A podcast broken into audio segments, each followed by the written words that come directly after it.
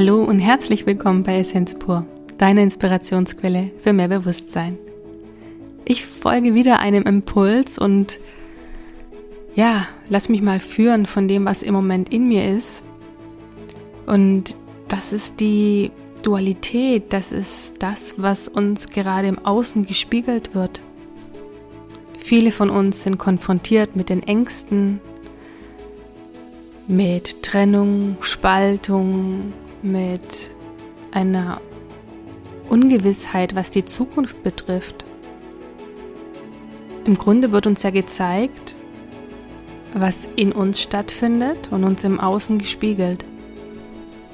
Und es braucht diese Dualität, weil ohne diese Dualität würden wir gar nicht wahrnehmen, ja, was sich, was, was es noch besser gibt oder schlechter gibt. Wir würden keinen Schmerz empfinden. Wir wären wie gefühllose Menschen. Denn wenn ich einen Schmerz empfinde, kann ich im Gegenzug dazu wieder Glück empfinden. Oder wenn ich krank bin, kann ich wieder gesund werden. Wenn immer nur die Sonne scheinen würde, wüsste ich doch gar nicht, wie es sich anfühlt, wenn nasser Regen auf meine Haut fällt. Also braucht es eine Dualität. Es braucht immer zwei Pole, plus minus, Yin und Yang, hell und dunkel. Sonst können wir uns als Menschheit gar nicht erfahren in allem, was uns zur Verfügung steht. Jetzt kann ich mich natürlich in meine Angst hineinsteigern und mir alle Worst-Case-Szenarien ausmalen oder ich gehe ins Vertrauen. Ich ähm, appelliere oder denke an mein Menschsein und an meinen freien Willen als Mensch, dass ich die letzte Instanz bin, die darüber entscheidet, was mit mir geschehen wird. Also ist es ja letztendlich unsere Entscheidung. Und ich weiß, im Außen gibt es laute Stimmen und es wird sehr viel Angst geschürt. Doch die Frage ist immer, welchen Stimmen folge ich? Denn die Stimmen, die ich im Außen empfange, sind nicht die Stimmen, die ich jetzt wahrnehme. Ich habe mich schon lange Zeit von lauten Stimmen die mir immer eine Richtung angeben wollten, getrennt. Das heißt, ich schaue nur noch ganz gezielt Fernsehen, meistens Dokumentationen oder mal einen Film. Ich lese gezielt Nachrichten und lasse mich auch davon nicht überschwemmen. Bedeutet, ich habe keine Push-up-Nachrichten, ich habe kein lautes Telefon, meins ist immer auf stumm geschaltet bzw. auf Vibration damit ich auch immer wieder mich zurückziehen kann. Und gleichzeitig, ähm, ja, kann ich mein Handy ja in die Hand nehmen und gezielt mir die Zeit einrichten, zu sagen, ja, jetzt schaue ich mal wieder drauf. Ja, Gedankenhygiene würde ich das mal nennen. Gedankenhygiene dahingehend, dass ich selbst bestimme, was ich konsumiere und wie lange ich Dinge konsumiere.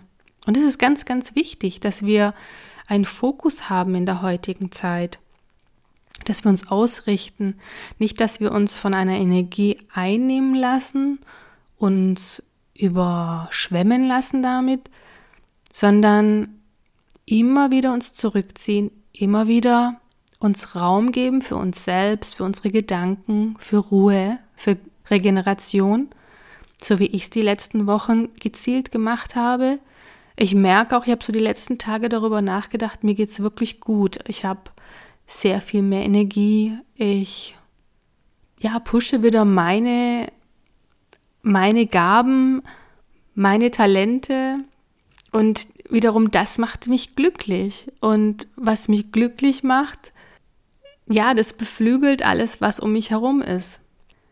Ja, ich habe gerade auch ein Lächeln auf dem Gesicht.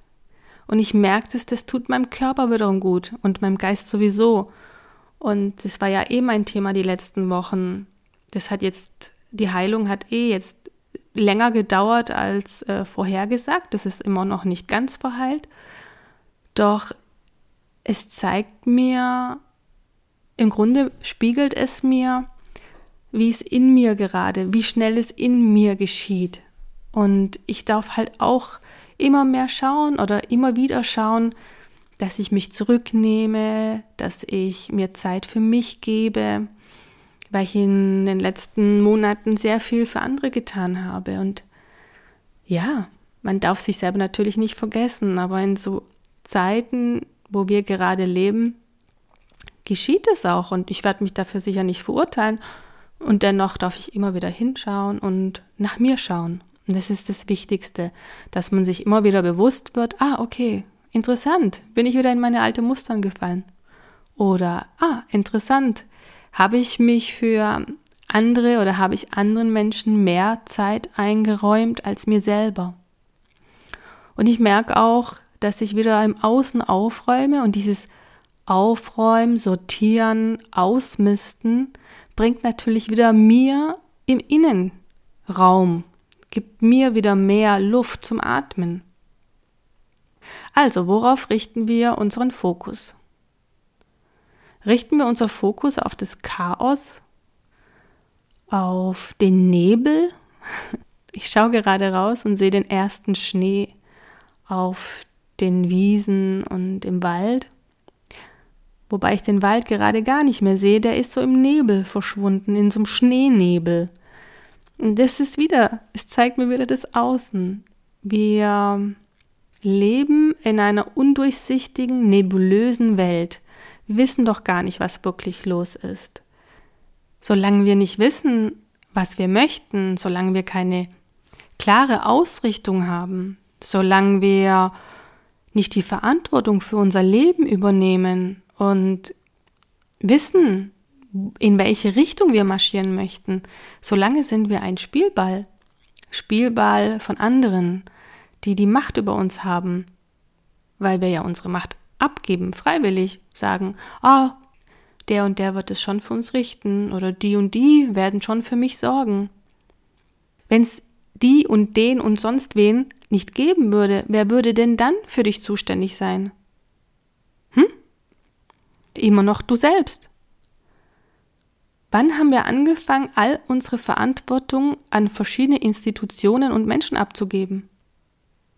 Die letzten Jahre habe ich immer mehr angefangen, wieder die Selbstverantwortung zu mir zu nehmen und auch welche, die ich übernommen habe, wieder zurückzugeben. Das ist ja auch noch so die Krux, dass wir immer wieder Verantwortung für andere Menschen übernehmen, für ihre Entscheidungen. Wie oft habe ich früher für meine Eltern Entscheidungen übernommen, weil sie mich danach gefragt haben. Und bei anderen Menschen höre ich vieles, dass sie eine Entscheidung treffen sollten und dann, wenn es doch nicht so rausgekommen ist, wie sich das alle gewünscht haben, der, wo die Entscheidung dann getroffen hat, auch noch schuldig ist. Im Grunde sind ja nur die Menschen schuldig, die ihre eigene Verantwortung nicht übernehmen. Niemand anderes. Wir leben in einer Zeit, wo wir eigenverantwortlich handeln dürfen, wo wir Selbstverantwortung übernehmen müssen. Niemand ist für dein Glück, dein Leben verantwortlich, außer du selbst. Weder ein Prinz auf dem weißen Schimmel, noch dein Chef, noch deine Familie, niemand ist für dich verantwortlich, außer du selbst. Und es war ein langer Prozess auch bei mir, um zu merken und das auch zu verinnerlichen, dass ich ja für mich selbst verantwortlich bin. Weil wir selber ja meist in eine Rolle uns begeben oder übernehmen, weil es familiär so eine Konstellation war, wie bei uns zum Beispiel. Meine Schwester hat sehr viel Verantwortung für mich übernommen, weil mein Vater war nicht mehr so präsent und meine Mutter war arbeiten. Das heißt, meine Schwester hat Verantwortung für mich übernommen. Und ich habe meine volle Verantwortung erst recht spät übernommen, wenn ich ehrlich bin. Eigentlich so, als ich nach Neuseeland gegangen bin. Und ich kam als äh, erwachsenere Frau zurück. Es gibt immer einen Zeitpunkt im Leben, wo wir unsere Verantwortung wieder annehmen, Meist, wenn wir uns verändern, wie ich damals in Neuseeland. Ich habe den Ortswechsel gebraucht, um mich selbst zu finden. Ist natürlich jetzt schwer in so einer Zeit, sich äh, örtlich mal zu distanzieren. So wie jetzt die ganzen Pilger zum Beispiel, die den Jakobsweg laufen und danach eine, eine Lehre haben oder ja, den ganzen Ballast, den sie die letzten Jahre mit sich mitgeschleppt haben und ihre ganzen Gedanken mal losgelassen haben. Wie viel Müll schleppen wir unser ganzes Leben mit uns herum? Wenn wir Pech haben, merken wir es nicht. Wenn wir Glück haben, stellen wir uns mal diesen Aufgaben und fangen mal an aufzuräumen. Wie viele Glaubens- und Gedankenmuster prägen uns eigentlich? Zum Beispiel dieser Satz im Schwäbischen Schaffe, schaffe, Häusle bauen suggeriert dir ja, du musst immer, immer hart arbeiten, um etwas zu erschaffen. Wer hat gesagt, dass du hart arbeiten musst? Geld folgt der Freude. Bedeutet, wenn du etwas tust, was du aus dem Herzen machst, was dir ganz einfach von der Hand geht, was du jeden Tag machen kannst, wird auch das Geld folgen. Wie viele Künstler gibt es, die später auch damit Geld verdient haben? Oder Berufe, die erst dadurch entstanden sind, dass irgendjemand mal vorgegangen ist und seinen Traum gelebt hat. Ich meine, äh, eine Autofabrik gab es früher auch nicht, bis vielleicht, ich weiß gar nicht, war das Henry Ford? Bis der das Fließband erfunden hat, ja, und dadurch die Industrialisierung von Autos einen Schub gekriegt hat. Es gibt so vieles, was es früher einfach nicht gab und irgendjemand vorgegangen ist. Bloß wenn wir immer sagen, ja, damit kann ich kein Geld verdienen und damit kann ich dies nicht, das nicht, da killen wir doch schon von vornherein unsere eigenen Ideen. Ist doch schade. Ist doch so schade, nur weil wir mit unserem Denken das im Vorhinein schon zerreden. Zurück zu den Pilgern. Was ich eigentlich sagen wollte, ist ja diese, diese Lehre, die du dann hast, wenn du gepilgert bist. Und ich bin ja auch imaginär gepilgert, als ich nach Neuseeland bin. Es war für mich mein Pilgerweg, mein Weg des Loslassens, des Aufräumens, der Stille und ja, ein bisschen Sinnfindung bei mir.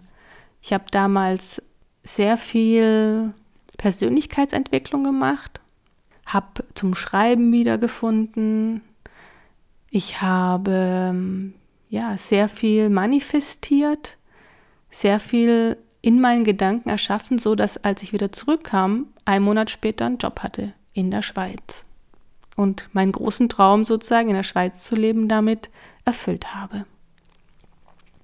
Und die Pilger, die sind ja auch leer oder fühlen diese Leere und die hatte ich ja damals auch.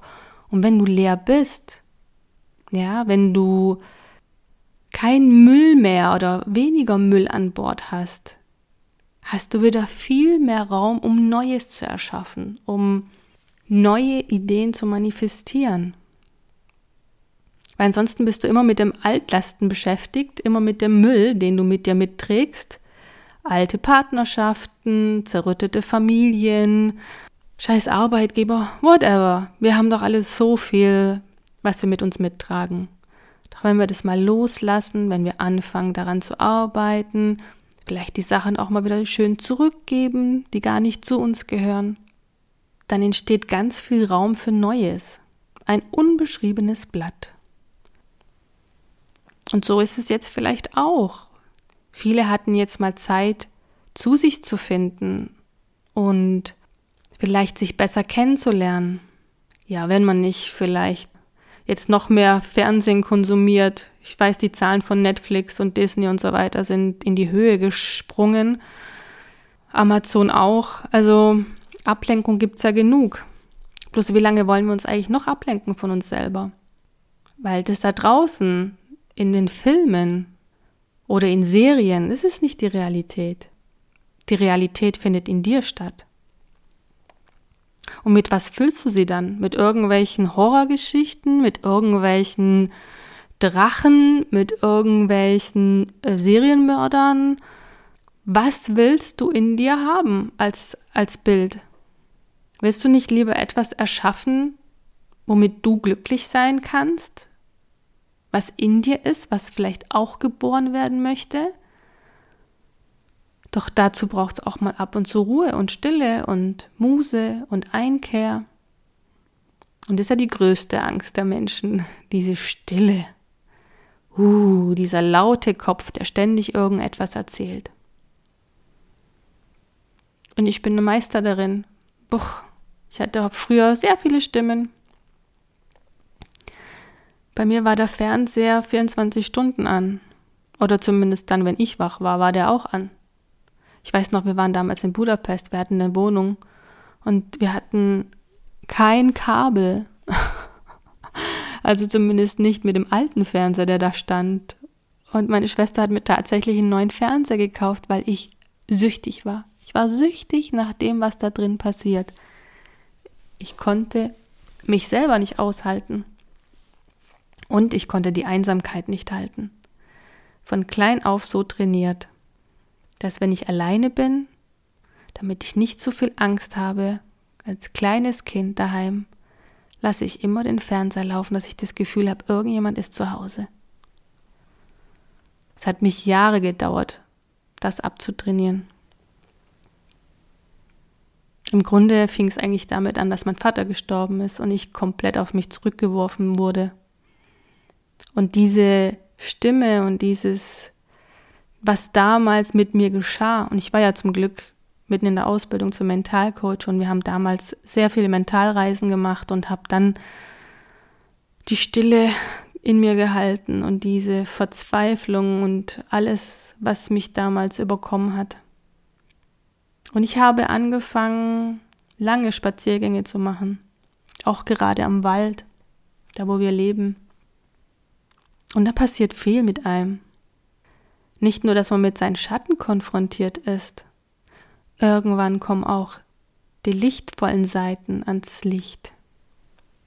Sie zeigen sich. Sie zeigen, was noch in dir ist, was gelebt werden möchte. Ich hatte auf einmal so viel Eingebungen, kreative Impulse. Ich habe viel gechannelt in der Zeit.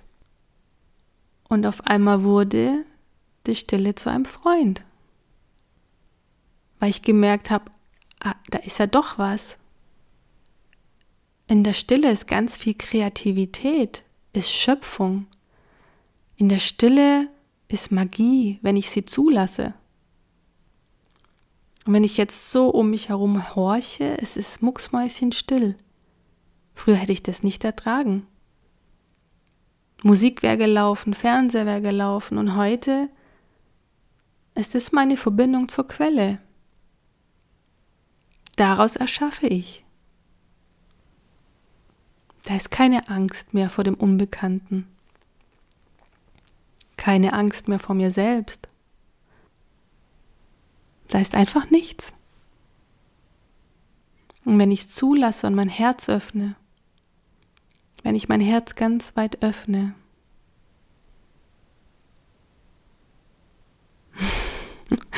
da kommen wieder ganz viele Bilder ganz viel Inspiration. Ist natürlich bei jedem Menschen anders. Da ist Heilung. Ich möchte dich auch einladen, ab und zu in die Stille zu gehen und zu horchen. Was will jetzt von dir berührt werden? Was will von dir gesehen werden? Was will von dir gehört werden? Weil meistens ist die Angst in unserem Kopf tausendmal schlimmer als die Realität. Vielleicht gibt es etwas, was einfach jetzt ans Licht möchte. Und es gibt eine Neurowissenschaftlerin, die hatte einen Hirnschlag, die hat ein Buch geschrieben. Und sie sagt, wenn du ein Gefühl hast, wo du einen tiefen Schmerz hast oder allgemein ein Gefühl, fühle es mindestens 80 bis 90 Sekunden und es fängt an leichter zu werden. Und ich habe die Methode schon öfters ausprobiert und sie funktioniert wirklich. Weil was wir Menschen so gerne machen, ist von unseren Gefühlen davonrennen. Wir wollen nicht mit dem Schmerz konfrontiert werden, der in uns ist. Dann flüchten wir in kaputtere Beziehungen, wir flüchten in One-Night-Stands, wir flüchten in Auseinandersetzungen, wir flüchten, wir flüchten vor unseren eigenen Gefühlen, in unser inneres Kind. Doch wenn wir den Schmerz oder das Gefühl zulassen, dann löst der sich ich sage nicht, dass er sich auflöst, aber er löst sich, er fühlt sich dann auch mal gefühlt. Gefühle wollen gefühlt werden. Also, wenn die Angst da draußen so groß ist, dann konfrontiere dich mit deiner Angst. Wovor hast du wahrhaftig Angst? Und fühl das. Und spiel mal durch. Was ist der Worst Case? Was kann wirklich passieren? Und ist es möglich, was passieren könnte? Ist es wahr? Und dann gibt es vier Fragen von Byron Katie und im Buch The Work. Das sind vier Fragen der Umkehrung. Die erste Frage ist, ist das wahr? Also ist das wahr, was du denkst? Die zweite ist, kannst du mit absoluter Sicherheit wissen, dass das wahr ist, ja? Also bist du dir wirklich zu 100% sicher, dass das die Wirklichkeit ist? Die dritte Frage ist, wie reagierst du, wenn du diesen Satz denkst? Also was löst es in dir aus? Bist du Opfer, Täter? Verurteilst du dich dafür? Schämst du dich? Was macht dieser Satz mit dir? Und der vierte Satz ist, wer wärst du ohne diesen Gedanken? Wer wärst du ohne deinen Gedanken? Wie könntest du sein? Wie würdest du dich fühlen? Wenn dieser Gedanke gar nicht existieren würde. Und damit entlasse ich dich. Fühl rein, was macht dein Gedanke, was macht dein Satz mit dir und lass ihn los. Du kannst es jetzt nicht ändern. Es ist, wie es ist. Konzentriere, fokussiere dich auf das, was du willst, auf deine Ziele im Leben und lass dich nicht immer vom Außen ablenken. Es bringt nichts. Vieles ist mehr Schein als Sein. Und du bist so wertvoll und einzigartig mit all dem, was du bist und was du kannst. Lebe, was in dir ist und teile es mit der Welt, so wie ich meine Gedanken eben mit dir geteilt habe. Danke für dein Sein und danke fürs Teilen deiner Lebenszeit mit mir. Deine Sophia.